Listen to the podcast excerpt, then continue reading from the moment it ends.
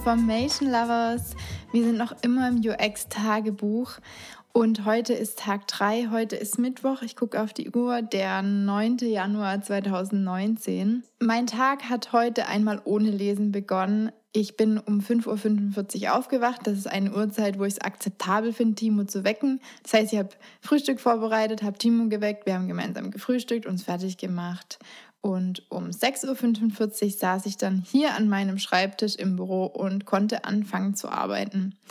Und das Erste, was ich wieder gemacht habe, jeden Morgen ist erstmal meine E-Mails durchgehen. Ich habe ein bisschen Terminplanung gemacht. Ich habe so ein paar mögliche kommende Veranstaltungen mal geplant. Ich habe endlich auch mal die Doodle-Umfrage zum Arbeitskreistreffen beantwortet.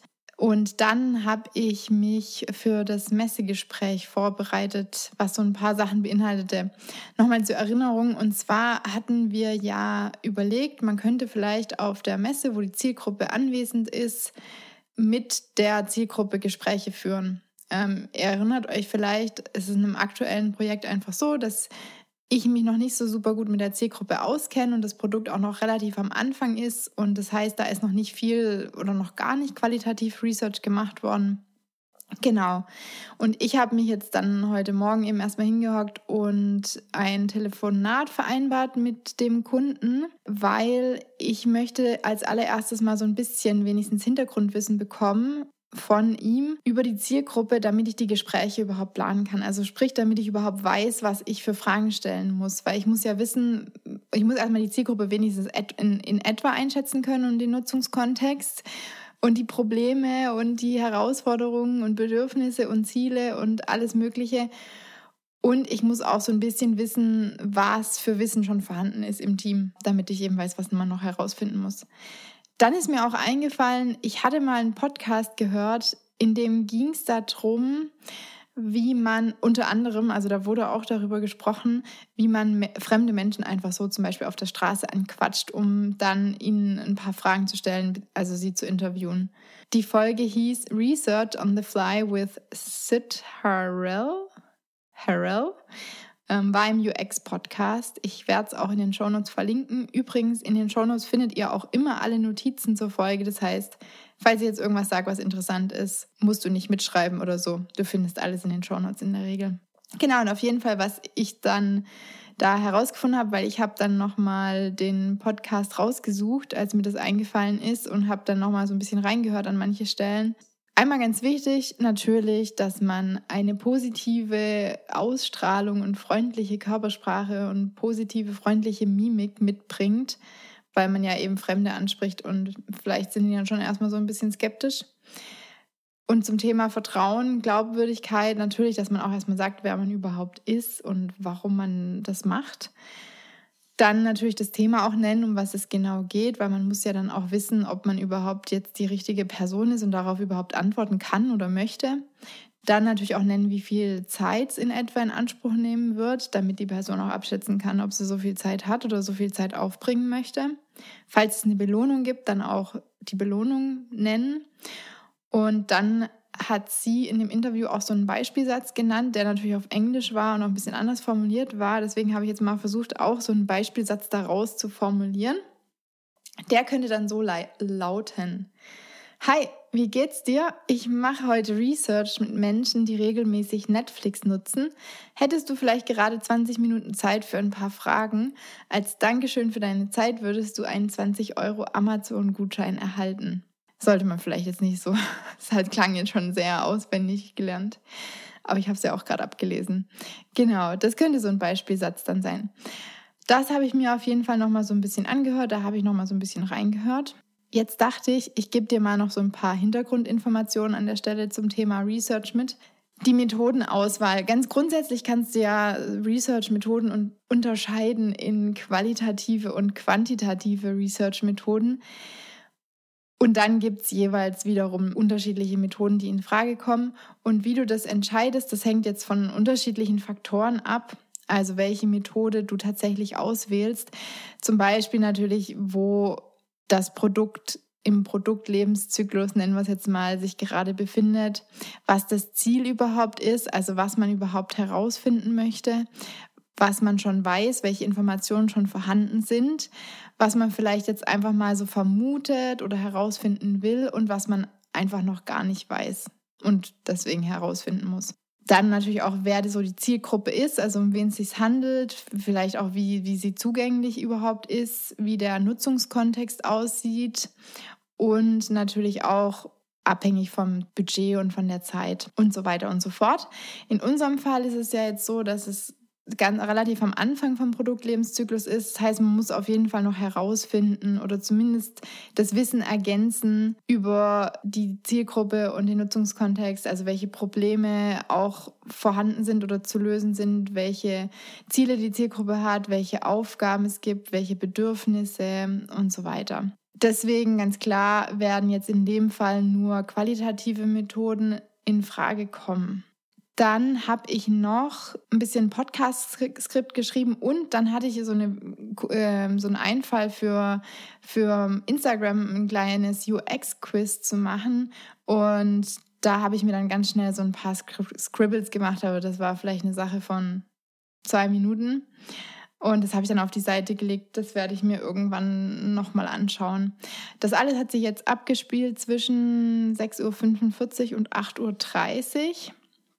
Um 8.30 Uhr habe ich mich dann hingesetzt und habe mal ein paar Podcast-Folgen geschnitten und Podcast-Shownotes vorbereitet. Da muss ich jetzt sagen, ihr merkt jetzt schon, also bis jetzt habe ich ja an dem Tag noch gar nichts irgendwie für Kunden gemacht. Das heißt, natürlich habe ich nicht 100 Prozent der Zeit irgendwas zu tun in irgendwelchen Projekten für Kunden. Ich denke einfach mal, das ist ganz normal und das wird wahrscheinlich den meisten Selbstständigen so gehen. Das ist auch gar nicht schlimm. Das Einzige, was ich halt wichtig finde, und das musste ich auch erst so ein bisschen für mich lernen, dass wenn dann so freie Zeiten kommen, die sind mal kürzer, so wie jetzt an heute zum Beispiel, das war ja jetzt auch nur in Anführungszeichen der Vormittag. Die können aber auch mal länger sein. Also es kann auch mal durchaus länger sein, dass man nichts zu tun hat. Und es kann auch mal Zeiten geben, wo man, wo man wirklich einfach viel zu viel zu viel zu tun hat und man, weiß nicht, zwölf Stunden am Tag arbeitet und am Wochenende durcharbeitet. Also das ist immer so ein bisschen, hm, ja, schwierig. Nur, was ich sagen wollte, was auf jeden Fall wichtig ist, was ich für mich erstmal ein bisschen lernen musste, diese freie Zeit, die sich dann mal ergibt und mal mehr und mal weniger ist und auch nicht so super, super planbar ist, die muss man irgendwie effektiv nutzen. Also da dann einfach gucken, dass man immer was zu tun hat oder immer genau weiß, was man dann macht, wenn man dann da sitzt und nichts, gerade aktiv nichts für einen Kunden machen kann. Weil diese Aufgaben, so ist es zumindest bei mir, die kommen auch einfach so spontan mal rein. Ja, da muss nur irgendwie eine E-Mail kommen, dann ist schon wieder was da. Oder da muss nur ein Anruf kommen, dann ist schon wieder was da. Das heißt, das ist auch manchmal so ein bisschen, da muss man so ein bisschen spontan sein können. Und für mich ist einfach wichtig, dass ich dann immer weiß, okay, ich kann jetzt zum Beispiel Buchhaltung machen oder Social Media oder was für einen Podcast machen oder vielleicht eine Case Study für die Website mal schreiben. Ja, so eine Handvoll von Dingen, wo man weiß, das und das und das kann man dann machen, damit man dann nicht dran sitzt und erstmal überlegen muss und es vielleicht dann schon daran scheitert, weil man dann irgendwie schon total raus ist und keinen Bock mehr hat. Das heißt, für mich ist es so, ich hock trotzdem den ganzen Tag am Schreibtisch und arbeite immer und ich setze mich auch morgens immer direkt nach dem Frühstücken hin und fange an zu arbeiten, auch wenn ich jetzt gerade irgendwie nichts in einem Projekt zu tun habe oder am Abend vorher alles fertiggestellt habe. Genau, das wollte ich an der Stelle sagen. Vielleicht denkst du ja darüber nach, dich selbstständig zu machen. Vielleicht ist ja für dich sowas irgendwie interessant. Who knows? Dann war Mittagspause erstmal, fällt mir gerade auf. Um 11.45 Uhr habe ich dann Mittagspause gemacht. Du merkst, ich, ich mache auch recht früh Mittagspause meistens. Das liegt einfach daran, weil ich schon so früh frühstücke. Also wenn ich um 5.45 Uhr oder um 6 Uhr frühstücke, dann bin ich um 11 Uhr schon hungrig, dann warte ich noch ein bisschen und um 11.45 Uhr habe ich dann gegessen bis 12.30 Uhr und von 12.30 Uhr bis 13 Uhr habe ich dann das Telefonat vorbereitet, weil, wie gesagt, ich hatte ja dann per E-Mail ein Telefonat vereinbart mit meinem Kunden, um diesen Kunden ein bisschen zur Zielgruppe auszuquetschen. Und da habe ich mir so ein paar Fragen überlegt in der halben, viertelhalben Stunde davor. Und zwar waren es dann die folgenden Fragen, die dabei rausgekommen sind. Frage 1, wer gehört zur Zielgruppe? Also relativ offen, primär und sekundär, so als Unterscheidungsmöglichkeit. Welchen Bereich des Lebens der Zielgruppe soll das Produkt optimieren? welche Aktivitäten führt die Zielgruppe in diesem Bereich aus, welche Probleme, Herausforderungen treten in diesem Bereich auf, welche Bedürfnisse hat die Zielgruppe in diesem Bereich, welche Produkte, Artefakte setzt die Zielgruppe aktuell in diesem Bereich ein und da dann unterscheiden gegebenenfalls zwischen digital und analog. Genau. Und was da jetzt ganz wichtig ist, habt ihr jetzt vielleicht auch rausgehört, alle diese Fragen fokussieren sich auf die aktuelle, in Anführungszeichen, Problemsituation. Damit meine ich die Situation, bevor es die Lösung gibt. Also das Produkt ist ja eine Lösung für irgendwie jetzt ein Problem. Und die Situation davor, das ist die Situation, auf die man sich erstmal fokussieren möchte. Und man möchte das eigentlich nicht so gerne vermischen. Ja, das passiert ja automatisch ganz oft. Also wenn man dann mit, mit dem Kunden oder bei meinen Studenten merke ich das auch, wenn wir an Lösungen arbeiten oder im Team spricht, dann fängt man zu früh manchmal an, über Lösungen nachzudenken. Ah, man könnte das machen, man könnte das machen, man könnte das machen. Das kann man dann notieren, damit es nicht vergessen wird und damit sich die, dein, dein Gegenüber nicht schlecht fühlt. Aber es ist schon wichtig, dass man erstmal ganz genau hinguckt und die Problemsituation ganz genau analysiert, weil manchmal kommt man dann auch noch zu besseren Ergebnissen. Das ist übrigens auch so ein ähnliches Thema, dass ähm, Nutzer auch sehr gerne Lösungen vorschlagen vielleicht, wenn, wenn du mal Support gemacht hast, ich habe mal ganz lange auch äh, Support-Tickets bearbeitet, die, die Nutzer schlagen dann Lösungen vor und was man aber eigentlich total gerne wissen würde, wenn man dann dran sitzt, so wie ich in der Situation, man würde gerne wissen, um was geht es eigentlich? Was ist eigentlich das Problem? Warum schlägst du jetzt diese Lösung vor? Weil die Sache ist halt, unter Umständen könnte das Produktteam eine viel bessere Lösung erarbeiten, weil das Produktteam viel besser die Möglichkeiten kennt und vielleicht auch gewisse technische oder andere Hintergründe. Und wenn man dann diese Problemsituation nicht kennt und, und nicht hört, dann ist es schwierig. Wenn man nur diese Lösung bekommt, hm. Deswegen ist es ganz wichtig, dass man sich immer als erstes auf die Problemsituation fokussiert und so waren dann auch jetzt meine Fragen, die ich vorbereitet habe, ausgerichtet. 13 Uhr war dann ähm, das Telefonat. Das ging bis 14.30 Uhr, also anderthalb Stunden. Das hat relativ lang gedauert, weil das natürlich auch, ja, man, man möchte dann ja auch zuhören und es ist ja auch dann cool, wenn es dann, wenn dann einfach über eine Frage auch viel gesprochen wird.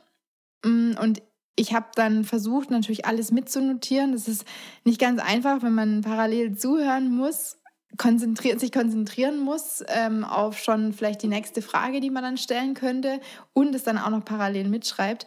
Aber das hat ganz gut geklappt und ich habe dann vor allem danach einfach mich noch mal ganz kurz hingehockt, zehn Minuten und habe die ähm, Dokumentation so ein bisschen in Ordnung gebracht von dem Telefonat und dann danach vor allem von 15.30 Uhr, Quatsch, von 14.30 Uhr bis 15.30 Uhr habe ich dann äh, die Fragen für die Messe vorbereitet.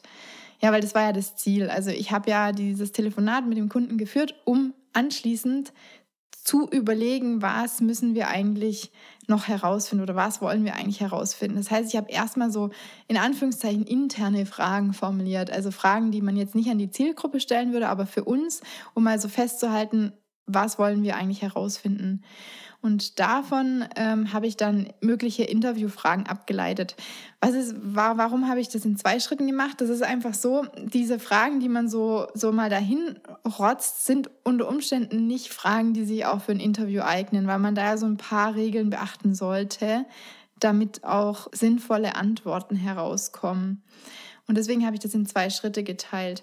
Und ich dachte, ich gebe euch jetzt einfach auch mal ein paar von diesen Interview-Tipps oder Fragentipps mit, die man dann beachtet, wenn man solche Interviewfragen gestaltet oder sich solche Interviewfragen überlegt.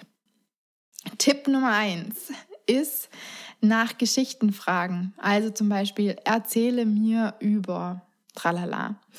Ähnlicher Tipp, Tipp oder vielleicht auch ein damit zusammenhängender Tipp, nach konkreten Situationen bzw. Ereignissen, natürlich in der Vergangenheit, zu fragen. Ja, also erzähle mir vom letzten Mal, als du bla bla bla. Und das ist ganz wichtig oder das ist ganz interessant. Ich hatte da auch mal eine Podcast-Folge gehört. Ihr merkt schon, einiges von dem, was ich so weiß oder über das ich so nachdenke, kommt aus irgendeiner Podcast-Folge. Auf jeden Fall, das war ein Interview mit Theresa Torres, meine ich. Ja, ich glaube, Theresa Torres, wenn ich dran denke, dann suche ich auch einfach mal den Artikel raus, weil ich habe dann danach auch geschaut. Sie hat da auch einen interessanten Artikel zu dem Thema geschrieben. Und da geht es auch so ein bisschen darum, warum es eben Sinn macht, nach konkreten Situationen oder Ereignissen zu fragen und nicht einfach so ganz allgemein zu fragen. Ich glaube, als Beispiel hat sie da im Podcast genannt, wie entscheidest du, welche Serie du als nächstes anschaust? Da ging es um Netflix.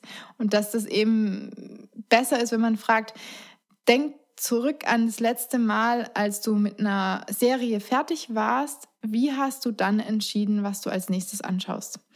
Und sie erklärt halt auch, warum das, warum das besser ist, dass es halt einfach so ist, dass Menschen das dann falsch einschätzen, also dass es da so eine Art Wunschdenken gibt, was sich da dazwischen schaltet und dass es dann eben, wenn man so allgemein fragt, nicht die Realität wiedergegeben wird, sondern die Vorstellung der Realität, die grobe Einschätzung beziehungsweise sogar die Wunschvorstellung von der Realität und dass man das so ein bisschen vermeiden kann, wenn man nach konkreten Situationen fragt.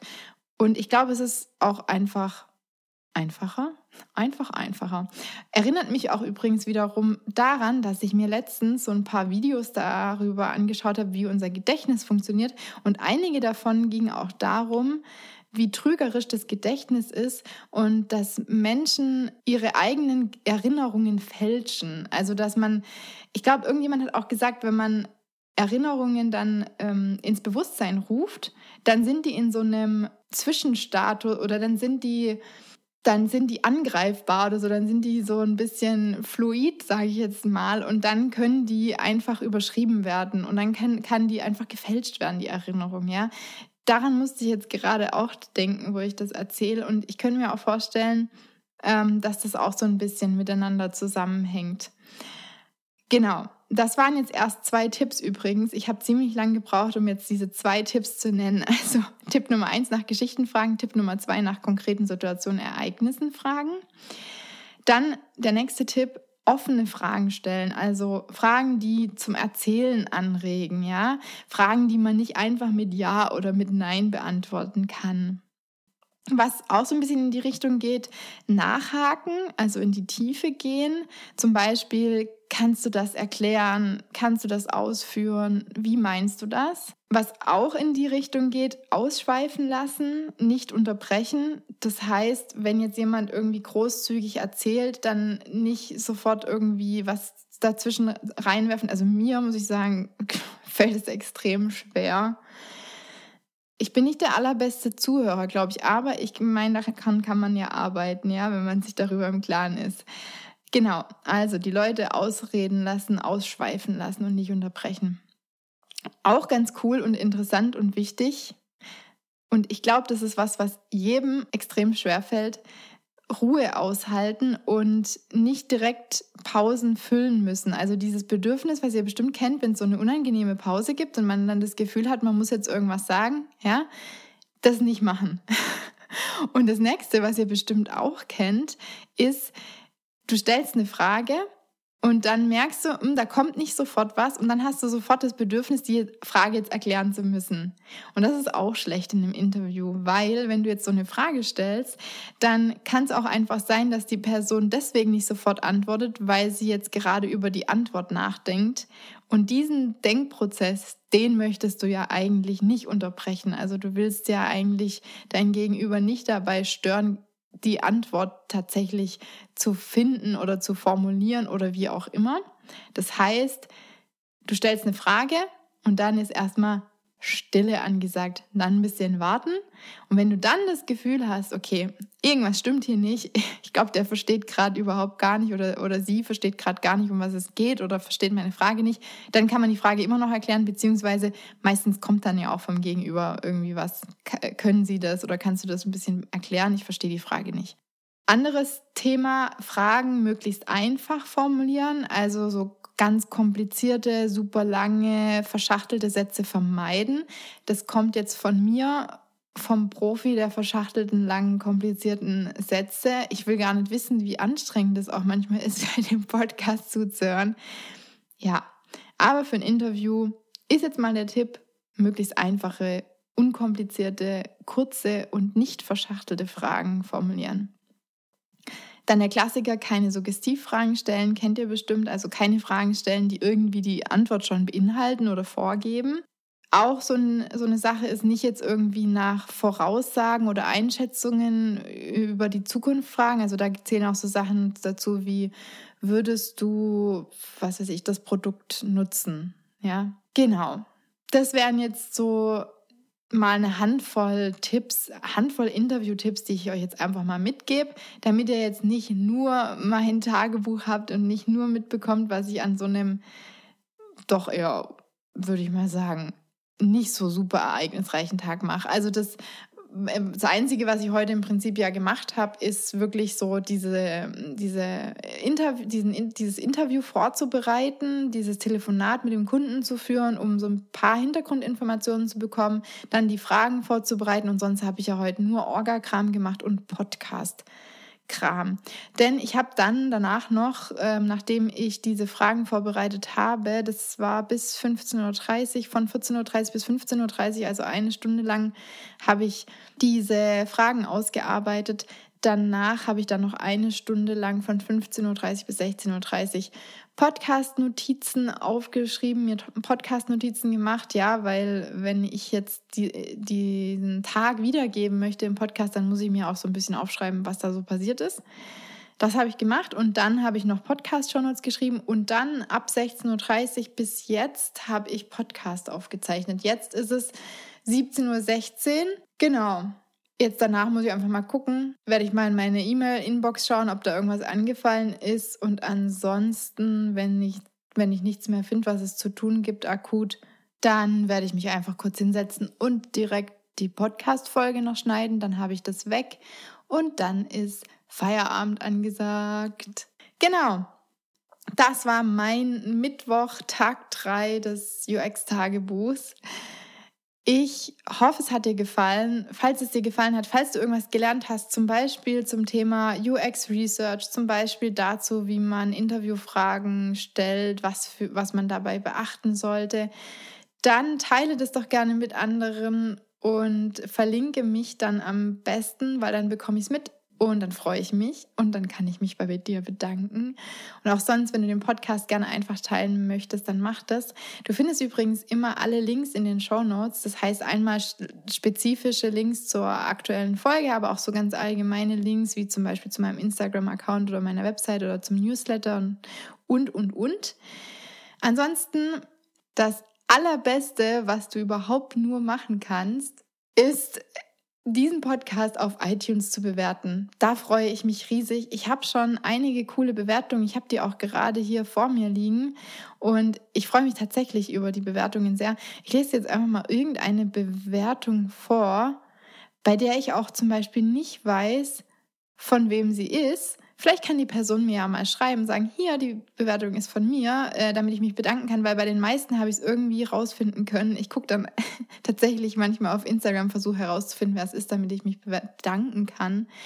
Die Bewertung hat den Titel Informativ und authentisch und ist von Jo Ippen. Diese Person hat geschrieben, Toller Podcast von Katharina, in Anführungszeichen Information Lovers, Klasen die übrigens auch auf Instagram sehr spannend daherkommt. Mein Highlight ist die Folge 5, auch wenn sie ohne Podcast-Stimme daherkommt, dafür besonders offen und aufschlussreich. Weiter so. Ja, über die habe ich mich auch sehr gefreut, wie über alle anderen. Deswegen vielen Dank. Und wenn du mir auch so eine Bewertung schreibst, freue ich mich riesig, wenn dein Name nicht identifizierbar ist und ich nicht darauf schließen kann, wer das ist, weil ich muss dir witzigerweise sagen, die meisten Leute, die mir öfter mal schreiben, ich kenne die auch alle. Also wenn ich dann den Namen lese, dann weiß ich sofort, aha, das ist die und die oder der und der, die oder der mir auf Podcast, auf Podcast, auf Instagram schon geschrieben hat. Genau, also wenn dein Name nicht eindeutig ist, dann äh, schreib mir doch einfach. Du kannst mir auch echt einfach einen Screenshot schicken von deiner Bewertung. Sagen, guck mal, ich habe deinen Podcast bewertet. Und dann kann ich mich bedanken, weil das ist mir eigentlich schon wichtig. Genau, das war's für diese Woche. Ich wünsche dir eine wunderschöne Woche und wir hören uns dann in einer Woche wieder. Bis dahin, mach's gut. Ciao.